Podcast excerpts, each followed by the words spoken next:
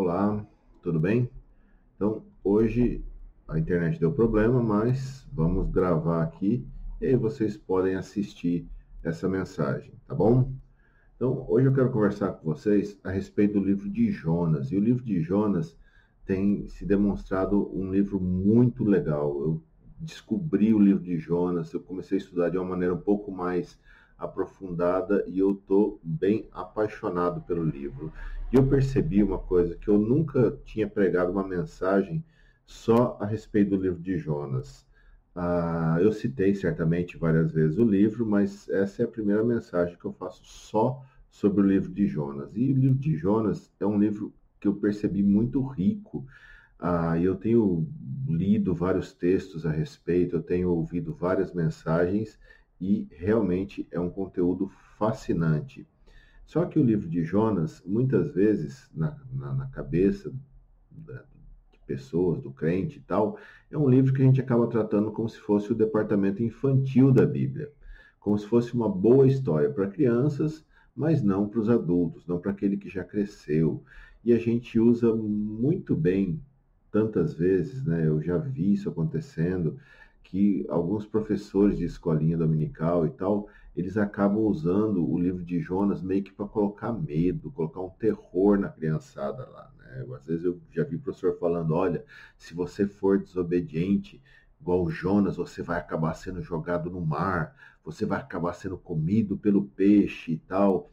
Mas o livro de Jonas é muito mais que isso. É um livro que expõe, né, da parte do profeta, bastante racismo, preconceito, xenofobia, que é esse ódio, esse asco por pessoas que vêm de outros países ou de outras culturas. E eu encontrei algumas coisas bem ricas a respeito do livro de Jonas, né? Alguns estudiosos, por exemplo, fazem um paralelo, uma ligação entre a história de Jonas e a parábola do filho pródigo que Jesus contou, que é fascinante isso. Quem sabe um dia a gente faz uma série de mensagens só explorando essas riquezas contidas no livro de Jonas. Mas hoje eu quero ler com vocês uma história dentro da história do livro de Jonas. Se você conhece, você já leu o livro de Jonas, já ouviu a história de Jonas, você sabe que ele era um profeta judeu e logo no começo do livro a gente entende que Deus está chamando ele, enviando ele para pregar arrependimento para os moradores, para pessoas estrangeiras que moram em uma cidade chamada Nínive. E Nínive era a cidade mais importante, era a cidade mais populosa daquela época. Eles faziam parte do império que dominava é, boa parte dos reinos ao redor deles naquela época, que eram os assírios. E aí Jonas ele tenta fugir desse chamado, dessa ordem que Deus está dando para ele.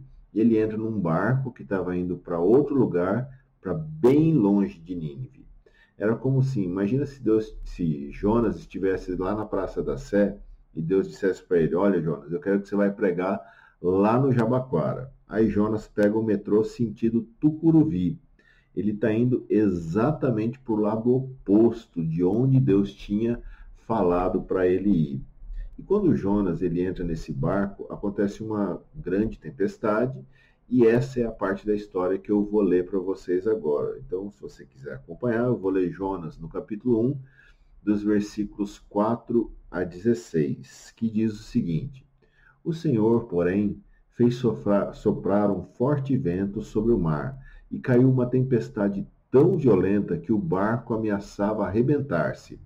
Todos os marinheiros ficaram com medo e cada um clamava ao seu próprio Deus e atiraram as cargas ao mar para tornar mais leve o navio. Enquanto isso, Jonas, que tinha descido para o porão e se deitado, dormia profundamente. O capitão dirigiu-se a ele e disse: Como você pode ficar aí dormindo? Levante-se, clame ao seu Deus. Talvez ele tenha piedade de nós e não morramos. Então os marinheiros combinaram entre si: Vamos tirar sortes para descobrir quem é o responsável por essa desgraça que se abateu sobre nós. Tiraram sortes e a sorte caiu sobre Jonas. Por isso lhe perguntaram: Diga-nos, quem é o responsável por essa calamidade? Qual é a sua profissão? De onde você vem? Qual é a sua terra? A que povo você pertence? E ele respondeu: Eu sou hebreu, adorador do Senhor, o Deus dos céus que fez o mar e a terra. E com isso eles ficaram apavorados e perguntaram: O que foi que você fez? Pois sabiam que Jonas estava fugindo do Senhor, porque ele já lhes tinha dito. Visto que o mar estava cada vez mais agitado, eles perguntaram: O que devemos fazer com você para que o mar se acalme? Peguem-me e joguem-me ao mar, e ele se acalmará, pois eu sei que é por, por, por minha causa que essa violenta tempestade caiu sobre vocês. Ao invés disso, os homens se esforçaram ao máximo para remar de volta à terra, mas não conseguiram porque o mar tinha ficado ainda mais violento. Então eles clamaram ao Senhor: Senhor, nós suplicamos, não nos deixes morrer por tirarmos a vida desse homem. Não caia sobre nós a culpa de matar um inocente, porque tu, ó Senhor, fizeste o que desejavas. Então pegaram Jonas e o lançaram ao mar, enfurecido, e esse se aquietou. Ao verem isso, os homens adoraram ao Senhor com temor, oferecendo-lhe sacrifícios e fazendo-lhe votos. Muito bem, até isso, até o versículo 16. Eu queria destacar hoje para vocês essa relação entre Jonas e os marinheiros e talvez pensar algumas coisas que nós podemos aprender, algumas coisas que nós podemos aplicar na nossa vida com essa relação que a gente vê estabelecida aqui no livro de Jonas. Primeira coisa, vocês percebem a ironia desse texto que a gente leu? Porque claramente Jonas ele despreza os estrangeiros. Jonas ele despreza o ímpio, todo mundo que vive um estilo de vida diferente do dele, do seu povo, das suas pessoas, das pessoas que se parecem com ele, todos aqueles que vivem uma cultura diferente ou que servem a deuses diferentes, todo mundo que é diferente dele não tem valor para Jonas. E na tentativa de fugir dessas pessoas, ele se vê rodeado e preso dentro de um barco exatamente no meio desse tipo de gente. O plano de Jonas era se afastar o máximo que ele pudesse desses pagãos, esses sujos, esses ímpios pecadores. E agora Jonas vai ter que morrer exatamente por essas pessoas. Então a primeira coisa que algumas pessoas leem ou entendem, veem nesse texto quando eles leem, eles falam: olha só que Deus mesquinho, que Deus tirano que, que a Bíblia está mostrando aqui. Deus mandou uma tempestade para matar quem desobedece à sua vontade. Então fique esperto, camarada, porque Deus ele castiga quem não faz a vontade dele. Preste atenção em uma coisa: em todo o texto fica claro que essa é a visão que Jonas tem de Deus, mas não é uma, uma não existe uma construção teológica de Deus se apresentando dessa maneira. Isso é a percepção de Jonas, é diferente. Quando, por exemplo, lá no Êxodo, Deus fala, eu sou assim, eu sou o que sou. Aqui a gente não vê isso. Quando o texto diz, por exemplo, ao Senhor fez soprar o vento, essa é a visão que Jonas, que ele que está contando a história, tem de Deus. Ou quando ele fala, olha, se vocês me matarem, se vocês me jogarem no mar, a tempestade vai parar. Essa é a visão que Jonas tem de Deus. Deus não está dizendo em momento nenhum no, no, na, aqui na história que, olha, eu sou assim, e se você agir dessa maneira, eu vou te castigar. Mas a visão que Jonas tem de Deus é essa: esse Deus que, que causa medo, que castiga, que pune. Só que analisa bem a história, olha ela com cuidado. Em todo momento, Deus está usando essa visão distorcida que Jonas tem a respeito dele para ensinar para Jonas e para nós também o que é a lição mais importante que eu vejo nesse livro. E a lição é essa: Jonas, você é um racista, Jonas. Você é preconceituoso e você despreza todo mundo que é diferente de você. Jonas, eu não vou te deixar morrer. Eu não vou, eu não estou te castigando, mas Jonas, eu quero realmente que você aprenda essa lição acima de todas as coisas. Eu quero que você aprenda, Jonas, amor, graça e misericórdia por todas as pessoas que são diferentes de você. E eu espero que você, Jonas, tenha ações práticas que salvam aqueles que são diferentes de você. Porque, Jonas, o meu reino, O reino de Deus é assim. Só que fica claro que Jonas ele está tão focado, ele está tão cego no seu preconceito, ele está tão cego pelo seu ódio que ele tem pelas pessoas de Nínive, que ele não consegue ver o reino. Ele não consegue ver Deus dessa maneira. E ele não consegue perceber de maneira nenhuma o amor e a graça que Deus deseja estender para aquelas pessoas, pessoas as quais ele não gosta. Então, Jonas, ele está tão cego pelas suas emoções, pelas suas ideias que ele tem, seus preconceitos sobre aquelas pessoas, que, primeiro, ele não acredita que elas podem ser diferentes, que elas podem ser salvas, que elas podem ser redimidas, mas mais que isso, ele não quer que elas sejam diferentes. Ele não quer, ele não, ele, a coisa aparentemente que Jonas menos deseja na vida dele é que ele tenha que abraçar essas pessoas e tratar elas como seus iguais. Ele se vê superior a essas pessoas. E tantas vezes, meus irmãos, nós somos iguais a Jonas.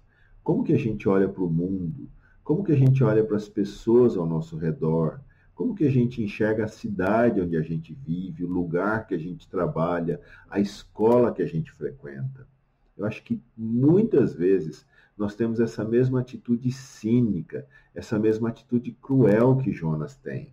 Porque a gente não acredita que as coisas podem ser diferentes e pior que isso, eu acho que muitas vezes nós não queremos que as coisas sejam diferentes porque se as coisas mudarem, se essas pessoas se arrependerem, se elas mudarem de vida, significa que esses vagabundos vão, não vão ser punidos, eles não vão ser castigados, eles não vão ser destruídos como tantas vezes a gente quer que eles sejam. E nós somos assim? Será que a gente não age também dessa maneira cínica como Jonas age? Talvez a gente prefere ficar escondido, dormindo no fundo do porão ou no fundo da nossa igreja, para a gente não ter, que, não, não ter que se aproximar desses pecadores horrorosos que merecem o inferno? Sabe? Tem mais gente no seu barco, amigo. Não se engane, Deus está dizendo para nós isso hoje.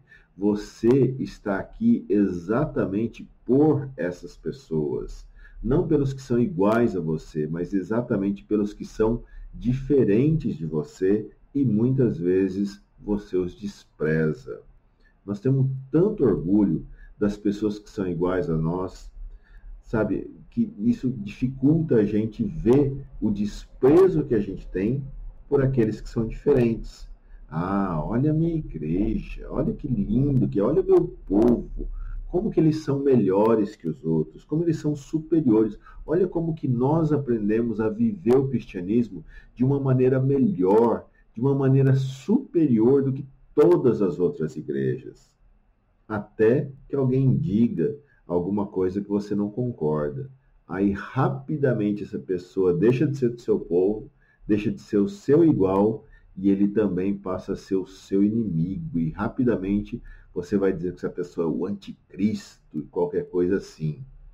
Deus está dizendo para Jonas, e Deus está dizendo para nós através dessa história: se vocês são o meu povo, se vocês são o meu reino, vocês estão aqui exatamente por essas pessoas e para essas pessoas. Não seja cínico, não tenha medo dessas pessoas. Então, o que, que acontece ali nessa relação entre Jonas e esses marinheiros? O que, a gente pode aprender com esses marinheiros que a gente pode e deve levar para a nossa vida? A primeira coisa é que todas as pessoas têm um desejo espiritual que normalmente gera medo, ou é fruto de medo, gera uma religião de medo. O texto que a gente leu diz que todos os marinheiros ficaram com medo e cada um clamava ao seu próprio Deus. Todo ser humano, e a Bíblia isso, isso a Bíblia fala claramente em vários lugares, é religioso. Todo ser humano vai buscar um sentido para a vida. Por mais que você queira negar isso, você vai agir de maneira que você busque um sentido, um valor para a sua vida. E a gente, de alguma maneira, vai acabar criando um ambiente de devoção, um ambiente de culto para extravasar essa nossa necessidade que existe. Quer ver algumas coisas que são formas religiosas de cultuar alguma coisa que tantas vezes ou para tantas pessoas acabam suprindo essa necessidade de saber que a minha vida tem sentido ou que a nossa vida tem algum sentido? Diz o seguinte: você já foi ver um jogo de futebol no estádio? Eu amo, eu gosto muito de ir no estádio ver jogo de futebol. E ali naquele ambiente existe claramente um ambiente de devoção. Aquela energia, essa conexão maravilhosa entre os fãs daquele time que está jogando ali e os jogadores, eles são uma extensão dessas pessoas. Se o time ganha, eu ganhei. Se o time perde, eu perdi. E a gente dedica o nosso tempo, a gente dedica o nosso dinheiro para fazer parte desse grupo. E isso dá para a gente identidade, isso dá para a gente propósito, valor, isso se torna o nosso reino. E, cara, isso é o, é o reino de tantas pessoas. Tantas pessoas, a única identidade, a única devoção que eles encontram é num esporte, é numa situação como essa. E eles vivem isso de uma maneira religiosa. Ou então uma pessoa que é muito fã de um, de um determinado grupo, ou de uma banda, de um cantor, de uma cantora. É um, aquele, o show que essa pessoa faz claramente é um ambiente religioso, é um ambiente de culto, porque as pessoas que estão ali, elas estão vivendo uma, uma atmosfera de reverência, de obediência para aquele artista que está ali. A ponto de que se o artista falar para todo mundo erguer a mão, todo mundo ergue a mão. Se o, o artista falar para sair do chão, começou o piseiro e a galera vai seguir de maneira reverente, de maneira obediente às ordens que essa pessoa vai dar lá na frente. As pessoas que são fãs, elas passam dias na fila para simplesmente estar na presença daquele artista. E olha, sinceramente, não acho que tem nada errado de, de, de, gostar de uma banda, de ir a um show. Eu gosto, eu faço isso com frequência. Tenho saudade, na verdade, por conta da pandemia. Último show que eu fui, eu acho que foi até o Serjão que, que me deu um ingresso para ir no show de Sepultura com ele. Foi sensacional, eu amei, eu gosto disso. Mas para muitas pessoas, isso é, é o único local de religião, isso é o único local de devoção, de adoração que eles têm. E isso acaba dando sentido para a vida desses fãs. Então não se engane, meu amigo, você está cultuando alguma coisa na sua vida. O que, que é?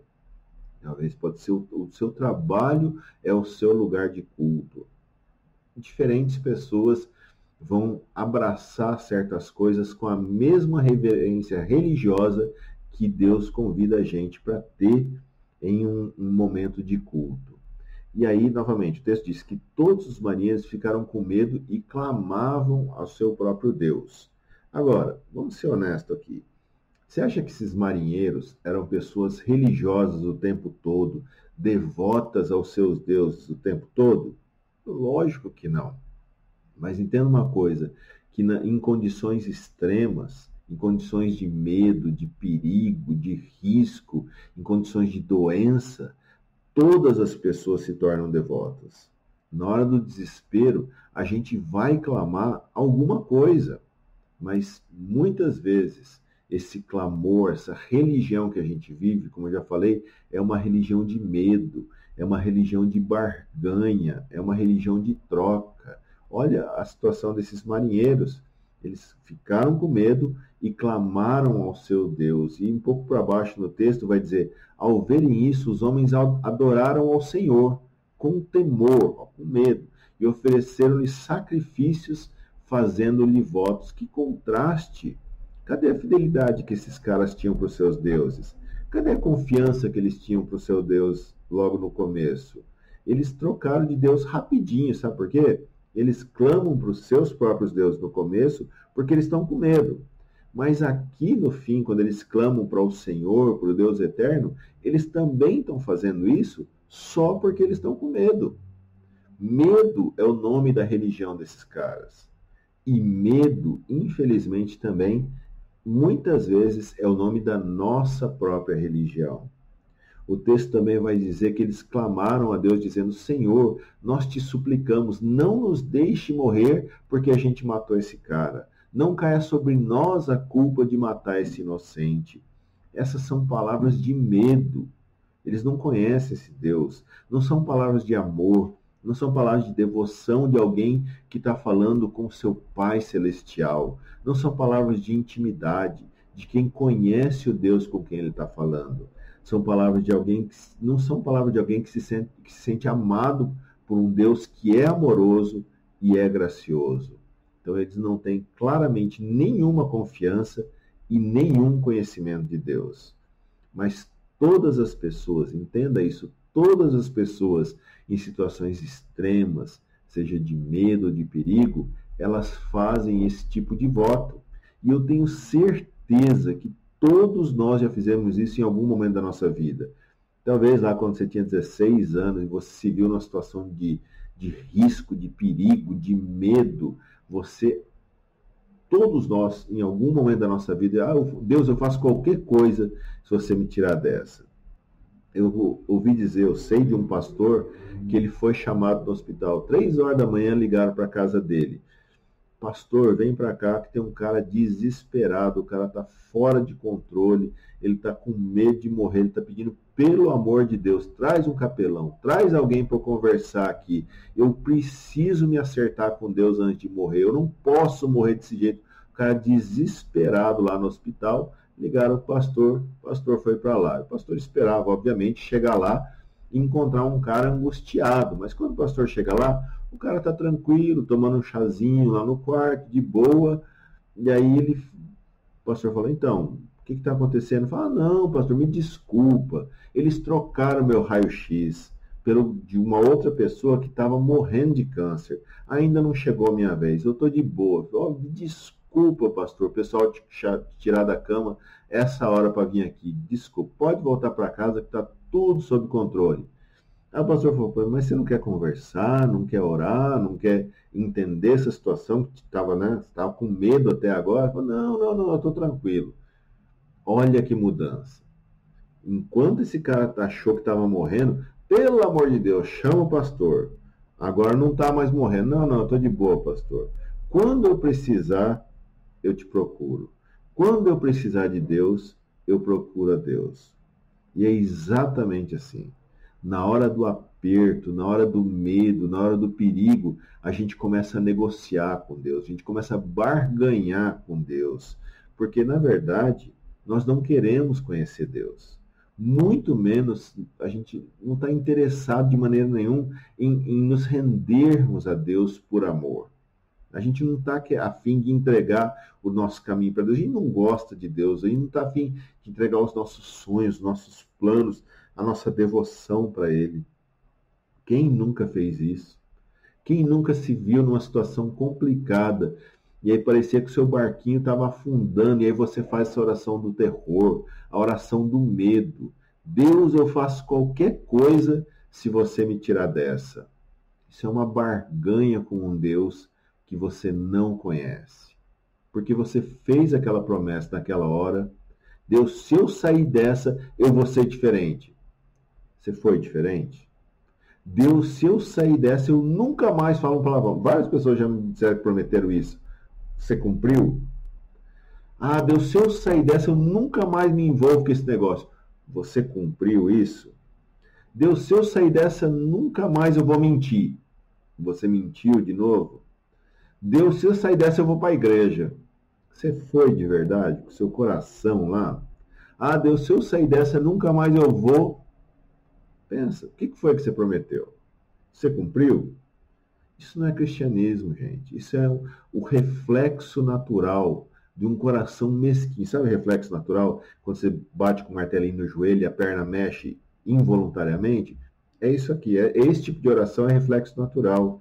Coração mesquinho, egoísta, cínico, que está tão focado em si mesmo e apesar de não ter intenção nenhuma de manter a sua palavra, faz grandes promessas diante de Deus. Coisa complicou? Ah, oração. Mas em momento nenhum essa oração é verdadeira. Em momento nenhum esse coração está disposto a se render diante de Deus e falar: Deus, eu confio em você. Deus, se eu sair dessa vai ser muito legal. Mas se eu não sair dessa, não muda nada, Deus. Sabe por quê? Eu vou continuar te amando. Eu vou continuar te servindo. Porque eu entendo, Deus, o tamanho do teu amor por mim. Deus, eu entendo que o preço desse amor na cruz de Jesus foi alto demais. E isso é suficiente para mim. Deus, eu vou, eu, vou, eu vou estar com você se a coisa der certo ou se o barco afundar. Eu, a gente vai estar junto. Porque o mais importante, o que muda realmente, o que sustenta a minha vida, é o fato e a verdade de que você me aceita. Você acha que é coincidência que nas, nas primeiras semanas da pandemia, por causa do medo que as pessoas estavam, Jesus e salvação eram as palavras mais buscadas no Google? Claro que não, é oração a Deus. Se eu sobreviver a essa, eu vou ser uma pessoa diferente. Passou, já não é mais, voltou a ser pornografia. Para a gente encerrar, eu quero fazer um teste com você. Faz um teste aí. Como, como que você pode saber se a sua oração é uma tentativa de barganha, é uma tentativa de manipular Deus ou é uma oração de fé de verdade? Sabe? É muito simples. Pensa comigo. O que, que vai acontecer quando o problema passar? O que, que vai acontecer depois desse problema? Se o seu interesse por Deus passar quando o problema passar, meu amigo, é só egoísmo, não é devoção. É só medo, é só barganha, é só uma tentativa de manipular Deus. Se você fez essa oração do terror, e sabe, isso é bem comum em caso de doença. Ai, Deus, se você curar minha mãe, eu vou ser a melhor pessoa do mundo. Aí a mãe morre. E a pessoa fica amargurada, ressentida com Deus. Sabe, eu já vi pessoas que diziam que não acreditavam em Deus de jeito nenhum. Mas no momento da doença, se alguém falar, olha, tem um curandeiro lá do outro lado do mundo que cura esse negócio, aí a pessoa vai. Ah, mas é muito caro, não interessa, a pessoa paga. É só egoísmo isso, é só medo, é só barganha, é só manipulação. E para você que já disse, Deus, eu faço qualquer coisa se. Mas naquele momento você não estava disposto a entregar o seu coração, os seus planos, os seus sonhos, os seus caminhos para Deus, deixa eu te esclarecer uma coisa. Essa, isso é a única coisa que Deus quer de você. Só o seu coração e o seu tudo. Se você tiver coragem de fazer essa escolha, você nunca mais vai precisar orar a oração do medo. Você nunca mais vai precisar orar a oração do terror porque para o resto da sua vida você vai orar a oração da confiança, a oração do amor. Deus, mesmo diante desse problema, mesmo diante dessa doença, mesmo diante desse perigo, eu confio em você, porque você me ama e você está comigo. E não interessa o que vai acontecer. No fim das contas, Deus, eu sei que eu vou estar com você para sempre. Pensa sobre isso. Pensa a respeito dessas promessas doidas que a gente faz só por egoísmo, só por ganância. Pensa sobre a dureza do coração em resistir, em evitar pessoas que são diferentes. Eu acho que essa é a mensagem que Deus deseja trazer para nós hoje. Vamos orar? Senhor, a nossa oração é hoje é simplesmente nós nos rendemos Deus, hoje nós não queremos dizer que a gente vai fazer qualquer coisa se o Senhor fizer a nossa vontade. Deus, hoje nós queremos dizer que nós somos teus e nós queremos confiar em você, no seu amor, na sua vontade e na sua bondade. Deus, nós oramos hoje não porque nós queremos usar o seu poder, mas porque nós entendemos que o Senhor deseja nos usar. Nós oramos porque entendemos que você é bom e vivemos, e tudo que nós vivemos e temos vem de você. E nós oramos porque nós confiamos em você, independente do que venha no futuro. E eu oro, Deus, em nome de Jesus, que o Senhor quebre em nós esse preconceito pelo diferente, porque o teu reino não é assim. Nos ensina o teu caminho para a tua glória, em nome de Jesus. Amém. Deus te abençoe. Tenha uma ótima semana.